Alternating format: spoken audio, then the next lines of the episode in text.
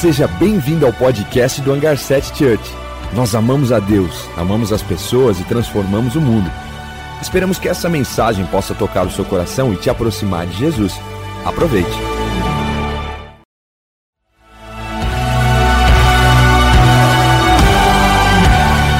Seja bem-vindo ao podcast do Hangar 7 Church.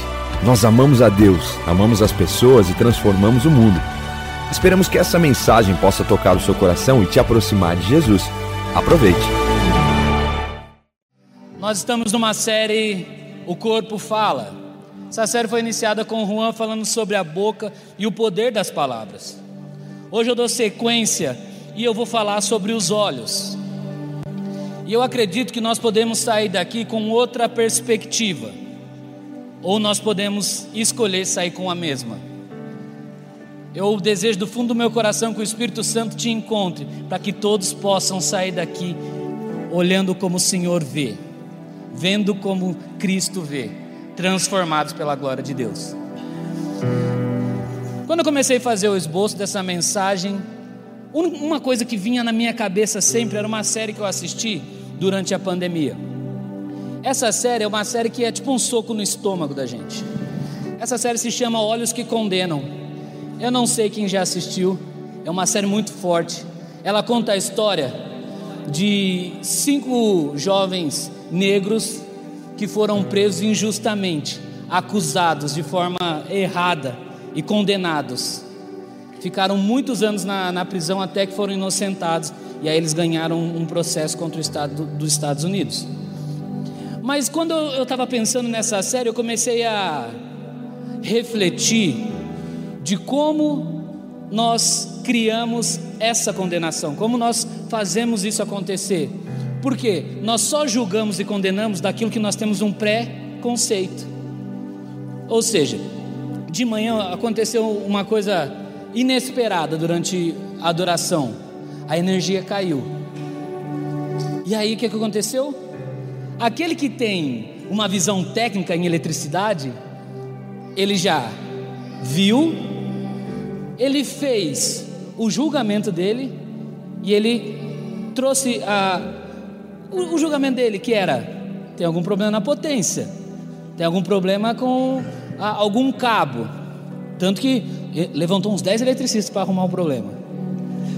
Aquele que é mais espiritual, aquele que é mais assim, ele olhou, aí ele falou assim: é o inimigo. O inimigo não quer deixar que o culto aconteça. O inimigo não quer que. Mas Deus veio. então, nós olhamos para as situações, nós temos a, o nosso julgamento e nós damos a nossa sentença em quase tudo que nós fazemos. Por que isso acontece? Porque tem, eu não vou falar aqui do olho, da íris, nananana, mas tem uma coisa que chama canal óptico. Que quando nós vemos uma imagem, esse canal leva essa imagem para o cérebro, e do cérebro ele volta com aquilo que nós pensamos sobre o assunto. Então, quando eu assisti essa série, essa série pegou muito forte, porque aqueles meninos eles foram condenados pelos olhos, pelo simples fato de estarem lá e serem como eles são. A palavra diz um pouco sobre isso em Mateus 6, 22, 23, que diz assim: Os olhos são a candeia do corpo. Se os seus olhos forem bons, todo o seu corpo será cheio de luz. Mas se os seus olhos forem maus, todo o seu corpo será cheio de trevas. Portanto, se a luz que está dentro de você são trevas, que tremendas trevas são.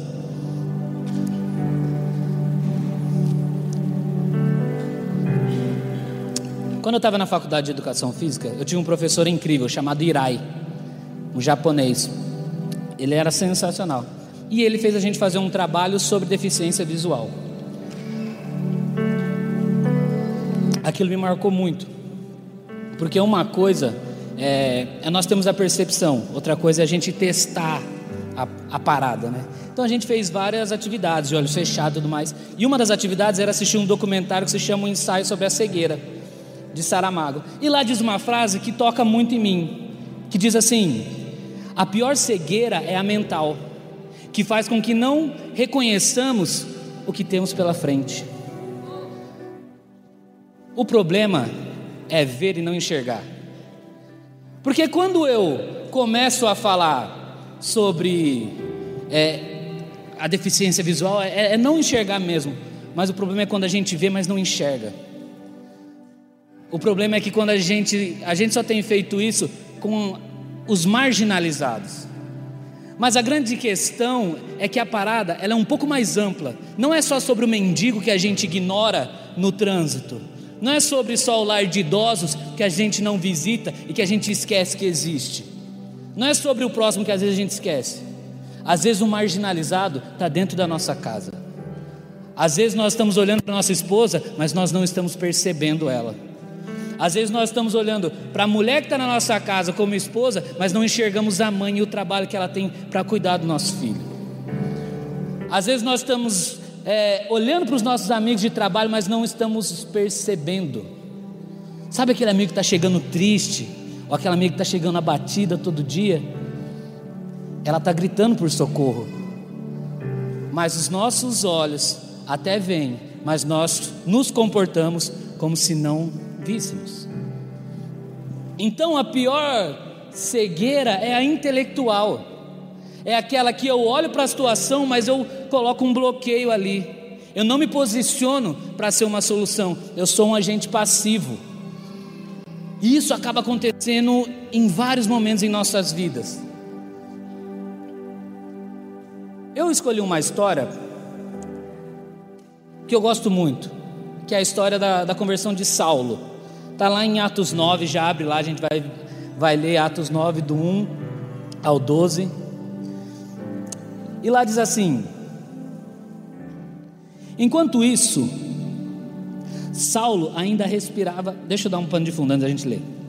O que está acontecendo aqui? Jesus morreu, já ressuscitou, o evangelho já está se espalhando, e de repente existe uma perseguição nos cristãos, e Paulo é um desses perseguidores, Saulo, no caso. E aí, Saulo ele vai ter um encontro, como a gente vai ler. Então, eu já, eu já comecei lendo que ele estava respirando ameaças de morte, porque a missão dele era perseguir, prender e matar aqueles que estavam crendo em Jesus. Depois eu vou falar um pouquinho de Saulo, tá bom? Então lá diz assim: enquanto isso, Saulo ainda respirava ameaças de morte contra os discípulos do Senhor. Dirigindo-se ao sumo sacerdote, pediu-lhe cartas para as sinagogas de Damasco, de maneira que, caso encontrasse ali homens ou mulheres que pertencessem ao caminho de Cristo, pudesse levá-los presos. Em sua viagem, quando se aproximava de Damasco, de repente brilhou ao seu redor uma luz vinda dos céus. Ele caiu por terra e ouviu uma voz que lhe dizia: Saulo, Saulo, por que me persegue? Saulo perguntou: Quem és tu, Senhor? Ele respondeu: Eu sou Jesus a quem você persegue. Os homens que viajavam com Saulo pararam emudecidos, ouviam a voz, mas não viam ninguém. Saulo levantou-se do chão, abrindo os olhos, não conseguia ver. E os homens o levaram pela mão até Damasco. Por três dias esteve cego, não comeu e nem bebeu. Eu quero ir para o primeiro ponto dessa mensagem, que é cegos que pensam que enxergam cegos que pensam que enxergam. Eu vou falar um pouco sobre Saulo de Tarso. Saulo de Tarso ele era um famoso mercantil. Ele foi formado na melhor escola hebraica da época, na escola de Gamaliel, o grande sacerdote. Paulo também, ele não só se especializou nessa escola, como ele se especializou na lei oral que era a lei que conduzia a conduta diária. Então Paulo olhava para as pessoas na rua, ele tinha é, esse pré-julgamento do tipo, aquele está errado, aquele está certo, aquele está errado, porque ele era especialista nessa lei. Paulo também, ele era formado em engenharia, porque ele construía tendas com seu pai. Paulo, ele tinha um cacife tão alto que ele era uma das pessoas que tinham acesso a falar no, no, no areópago, que era um lugar onde apenas os grandes filósofos tinham acesso para tecer as suas teses sobre a vida, sobre os deuses, sobre tudo aquilo que compunha uma comunidade. Paulo era um, Saulo era um cara incrível. Só deixa eu tirar um, uma dúvida: Deus não mudou o nome de, de Saulo para Paulo, tá? É, às vezes a gente tem essa dúvida. É, Saulo é o nome hebraico, Paulo é o nome no latim. Depois ele assume o nome no latim. Mas Saulo era um cara que tinha um cacife muito alto. Saulo era o cara que ele vivia no certo pelo certo. Eu sei, eu sei, eu faço o que eu quero, eu sou o que eu quero, eu ando por onde eu quero. Tu tá errado, você tá errado, aquele tá errado, eu sei fazer, você não sabe fazer. Com ele não tinha essa. Ele não tinha um coração ensinável porque ele já sabia demais. Ele começou a montar num cavalo da prepotência, num cavalo da desumildade, no cavalo da certeza pela certeza.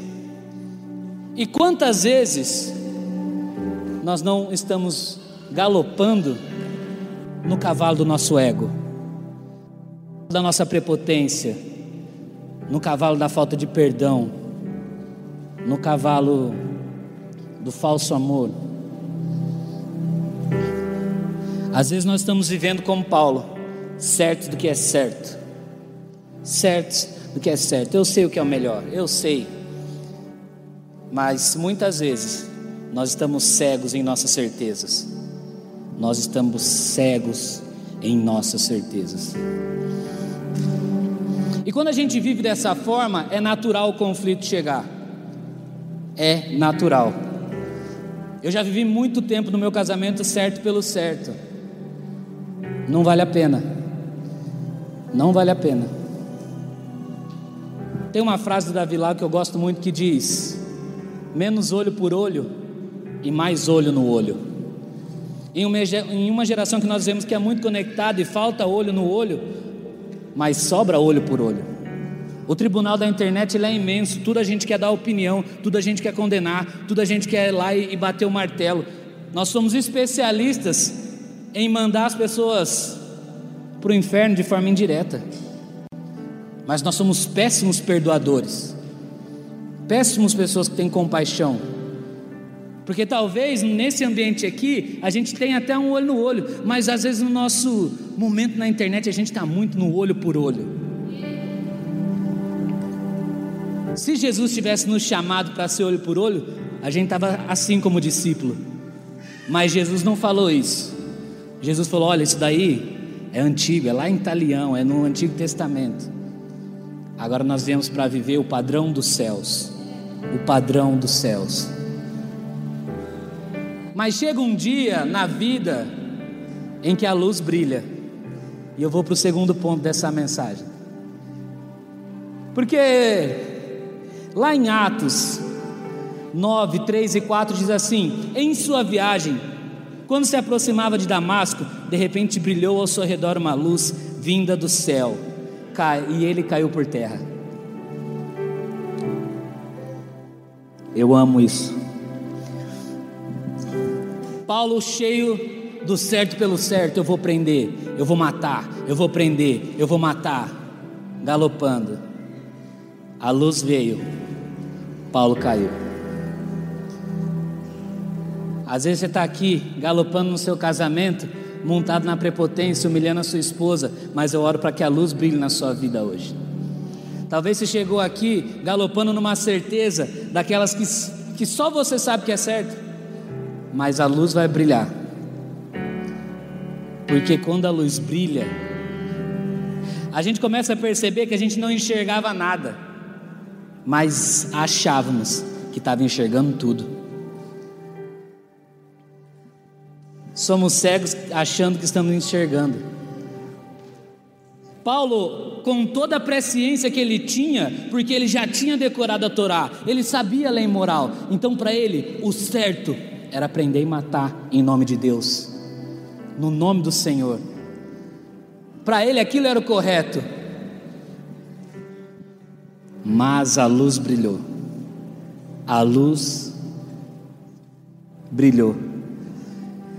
E sabe, essa luz que brilhou, ela não é um fantasma, ela não é uma vibe, ela não é uma força. Essa luz tem um nome e esse nome é Jesus. É a única luz que pode brilhar dentro de nós e tirar todas as trevas e nos transportar para a maravilhosa luz. A luz, ela não olhou o passado de Paulo. Ela não olhou para Saulo e falou assim: Olha, eu não vou brilhar na sua vida porque você está perseguindo aqueles que eu amo. A luz brilhou porque nós temos um Deus de amor, um Deus de graça, um Deus que deseja nos encontrar. Mas eu tenho uma péssima notícia. Porque se a luz não brilhou e você ainda não caiu, você pode estar tá achando que está enxergando alguma coisa, mas não está vendo nada. Porque a gente pode estar tá aqui, ouvindo falar de Jesus, e ainda vivendo como cegos, sendo aqueles que tratam mal a esposa, tratam mal o marido, aqueles que não são bons, funcionários, aqueles que não dão um exemplo, aqueles dos quais nós declaramos que estamos indo por Deus, mas deixando um rastro.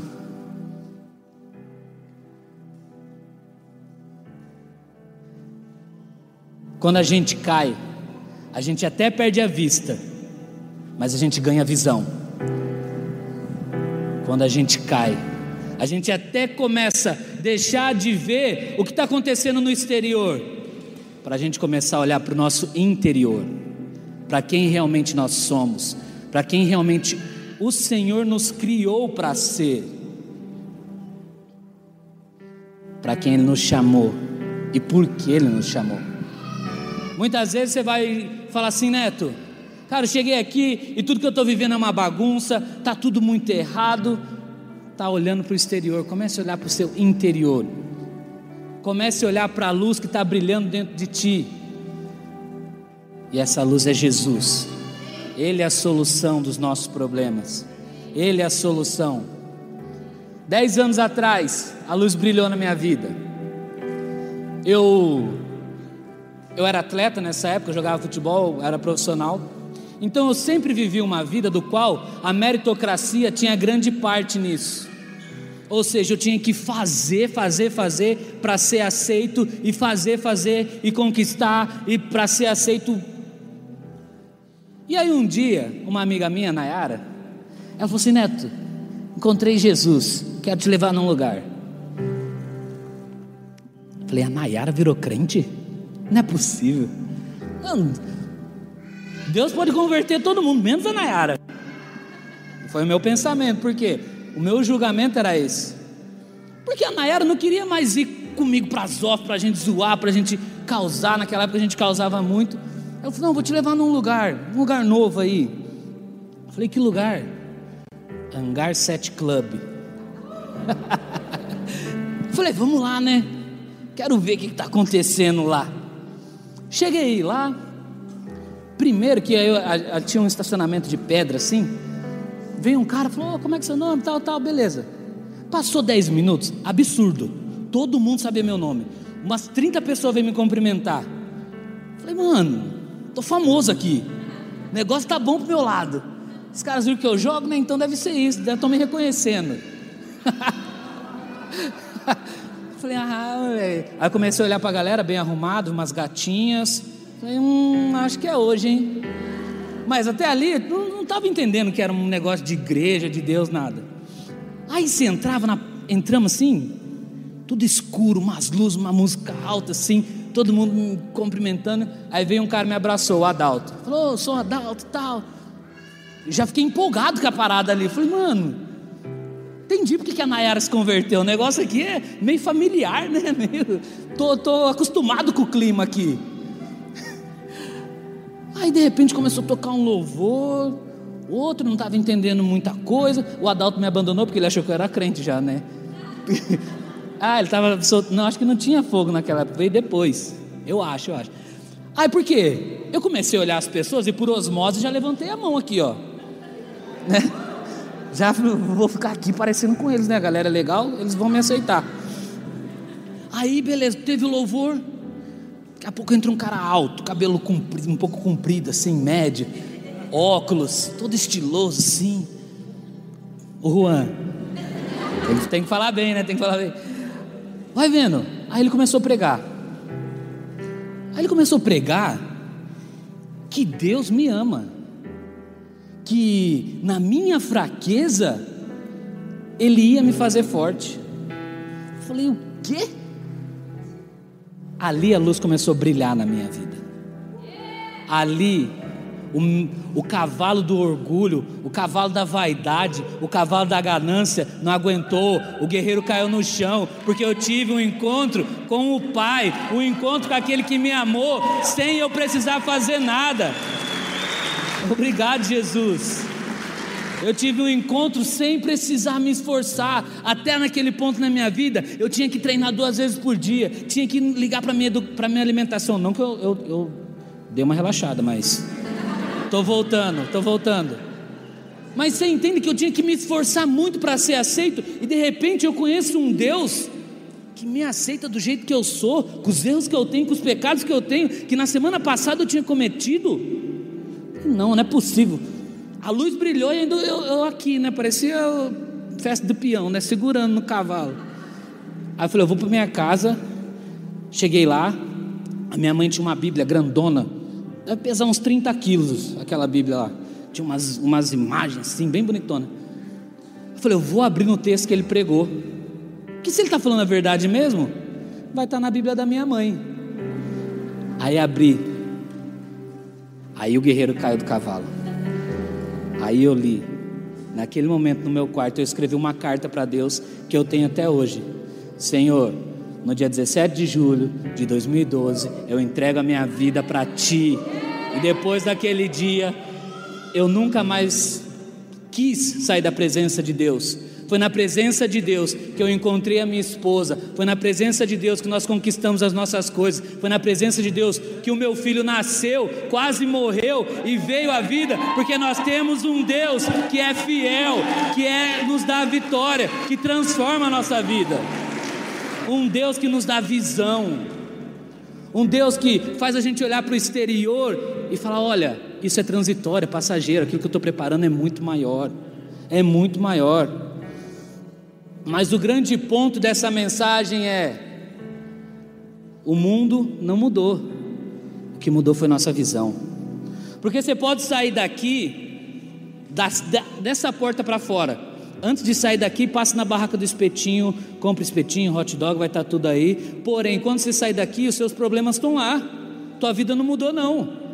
O que vai mudar é a consciência e a visão que nós temos de Deus na nossa vida e a forma que nós olhamos para ela a partir de agora. O teu problema no casamento vai estar tá lá, mas se a gente tem outra visão, você perdoa mais rápido. O teu problema no seu trabalho, ele vai estar tá lá também, mas com a visão do Senhor, você traz solução mais rápido. Quando nós olhamos como o Senhor vê, nós cremos que o sobrenatural de Deus tem a capacidade de mudar todas as coisas.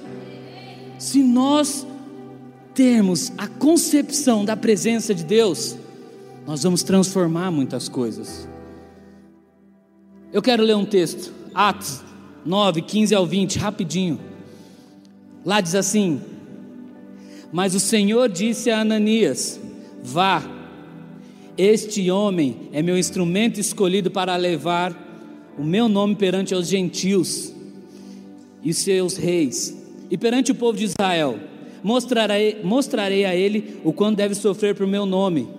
Então Ananias foi, entrou na casa, pôs a mão sobre Saulo e disse: Irmão Saulo, o Senhor Jesus, que apareceu no meu caminho por onde você vinha, enviou-me para que você volte e vê, volte a ver e seja cheio do Espírito Santo. Imediatamente algo como escamas caiu dos olhos de Saulo e ele passou a ver novamente. Levantando-se, levantando-se, foi batizado e depois de comer recuperou as forças. Saulo passou dias com os discípulos de Damasco, logo começou a pregar nas sinagogas que Jesus é o Filho de Deus. Quando eu leio para esse texto e olho para a minha vida, eu vejo a graça de Deus. Porque nunca na minha vida eu imaginei que um dia eu ia ser a pessoa que estaria pregando a palavra. Nunca na minha vida eu achei assim, meu, Deus vai me escolher para fazer algo relevante. E talvez o seu pensamento seja esse nesse momento, do tipo, Deus nunca vai me, não vai me usar. Olha a idade que eu tenho, olha como eu sou, olha a minha situação, olha como é que eu tô. Eu sou, ah, eu sou divorciado, eu não sou batizado. Meu irmão, Deus usa quem Ele quer, da forma que Ele quer e quando Ele quer. Quando nós dependemos do Espírito Santo de Deus, é Ele quem faz. Deus não, não virou e falou assim: Ah, Paulo, Saulo, ah, ah. Talvez, se Saulo tivesse chego aqui, a gente olhar para ele e falar: hum, esse daí não vai ser piloto, não. É muito duro, religioso. Ele, ó, não, não, não, não. Ele não dá para pregar. Vou chamar, não vou chamar Saulo para minha nave, não. Vai causar lá, é problema. Mas as mesmas pessoas que a gente rejeita, o Senhor pega e faz algo transformador. As mesmas pessoas que às vezes nós olhamos falando, cara, não dá, não dá. O Senhor está falando, sim, dá. Porque eu sou o Deus do impossível. Eu sou o Deus que faz. Por quê? Porque Paulo, ele estava indo para Damasco para aprender. Ele não mudou a rota, agora ele foi para Damasco para pregar. O que mudou foi a visão, foi a revelação que ele teve de Jesus na vida dele. Por quê? O Deus que é, Deus ele não quer ser apenas a luz que te derruba e te cega, mas ele quer ser o amigo que te acompanha e te dá visão. Ele quer te dar visão. Deus não vai consertar a sua vida e falar assim: vai, amigão, vai sozinho agora. Eu estou doido para meu filho começar a andar, que ele está mexendo demais no colo, pelo amor de Deus, ele é uma máquina. Só que quando ele começar a andar, eu não vou falar assim, Mateus, agora que você começou a andar, te vira, meu irmão. A vida é dura mesmo. O mundo é cruel, o mundo jaz no maligno, pode ir. Não, eu sou pai. Eu sou pai do meu filho. Quando meu filho andar, eu vou estar tá lá porque eu sei que ele vai cair. Quando ele cair, sabe o que eu vou fazer? Eu vou levantar e vou falar: anda de novo, anda de novo. Você não foi feito para ficar caído, não. Você foi feito para andar, para avançar. Rapaz, hoje eu estou demais, meu Deus. Tô... O Espírito Santo me usa mais assim. Sabe por quê? E eu vou usar uma frase do Bill Johnson agora. Paulo entendeu essa frase, eu espero que nós possamos compreender. Bill Johnson disse assim: O meu destino é ir para o céu, mas a minha responsabilidade é trazer o céu na terra. Se nós compreendermos que sim, nós somos salvos pela graça de Deus, mas nós podemos viver o céu na terra, aqui e agora, a coisa muda. Eu não preciso agora esperar eu morrer literalmente para ir para o céu, mas agora eu morri para mim mesmo, para o meu ego. Eu já caí do cavalo, a luz brilhou. Agora eu começo a viver o céu na terra, aqui e agora. Eu começo a viver o céu na terra no meu casamento, eu começo a viver o céu na terra no meu trabalho, eu começo a viver o céu na terra na minha igreja. Eu começo a viver o céu na terra a partir daqui e do agora. Por quê? Porque eu compreendi que o Senhor que fez eu olhar para mim e perceber que eu sou dependente dessa graça, é o mesmo Senhor que me capacita, que está comigo, que disse assim: Eu não vou te abandonar até o fim dos tempos, nada pode te separar de mim, nem morte, nem vida, nem anjo, nem demônio, nem pecado, nada te separa do meu amor. Pode ir, eu estou contigo. Nós temos um Deus que não é um Deus distante, mas é um Deus conosco, um Deus lado a lado, um Deus que quer se relacionar, um Deus que quer se aproximar, que quer nos transformar de glória em glória. E eu quero convidar todos a ficar em pé.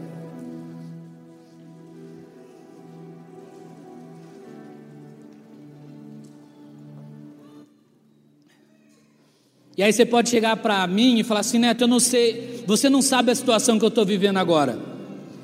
Você não sabe como é que está a minha vida, o meu externo, o que eu estou sofrendo, o que está acontecendo. Não sei, não sei. Mas eu tenho uma palavra para a tua vida. Está lá em 2 Coríntios, no capítulo 4, do 16 ao 18, que diz assim: Por isso não desanimamos, embora exteriormente estejamos a nos desgastar-nos, interiormente estamos sendo renovados dia após dia, pois o nosso sofrimento leve e momentâneo estão produzindo para nós uma glória eterna que pesa mais do que todos eles. Assim, fixamos os olhos não naquilo que se vê, não no nosso fixamos os nossos olhos naquilo que não se vê, no nosso Senhor, que é eterno, que está conosco e que tem algo para fazer em nossas vidas a partir desta noite.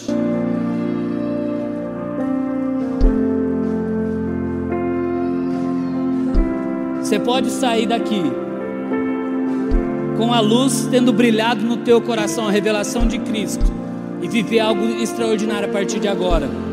Você pode sair daqui a mesma pessoa. É você que vai dar abertura para o Espírito Santo agir na tua vida. Mas eu convido, eu, eu faço um convite.